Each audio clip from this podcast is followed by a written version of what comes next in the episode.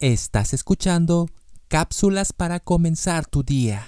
En las olas inmensas de embravecido mar que asaltan de mi alma la pobre embarcación.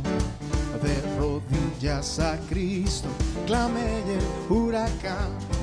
Desecho fue al instante a la voz de Dios. El día que me presenté en el tribunal ante un juez en la ciudad de Houston para ser juzgado por un delito menor de tránsito fue una terrible experiencia que nunca olvidaré. En la Unión Americana existe la posibilidad de apelar ante un juez para probar nuestra inocencia, aun cuando se trate de una infracción de tránsito. Cuando llegué a la Corte de Justicia, ya había allí unas 100 personas con delitos parecidos al mío. Tan pronto el juez entró en la sala, todos nos pusimos de pie, y cuando él lo ordenó, nos sentamos. Entonces comenzaron a pasar lista y cada uno se presentaba de pie ante el juez, el cual lo declaraba culpable o inocente según fuera el caso. Cuando escuché mi nombre me temblaron las rodillas y casi no me podía mantener en pie.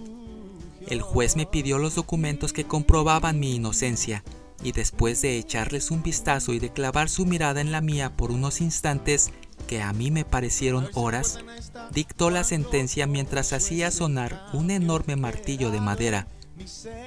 Inocente. Mi vida Señor. Sentí gran alivio al darme cuenta que el peso de la culpabilidad no me perseguiría más. Pero cuando abandoné la sala vi los rostros compungidos de los que habían sido declarados culpables.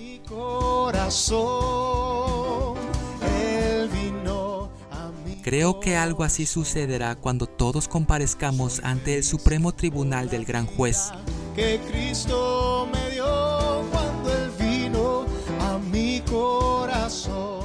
La Biblia dice, el que en él cree no es condenado, pero el que no cree ya ha sido condenado, porque no ha creído en el nombre del unigénito Hijo de Dios.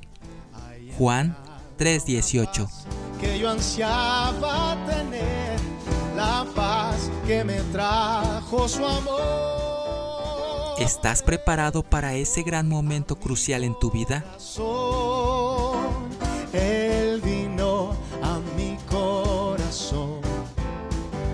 Soy feliz por la vida que Cristo me dio cuando Él vino a mi corazón.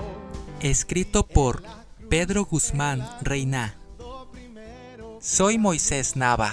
Que tengas un excelente día. Fue ahí por fe,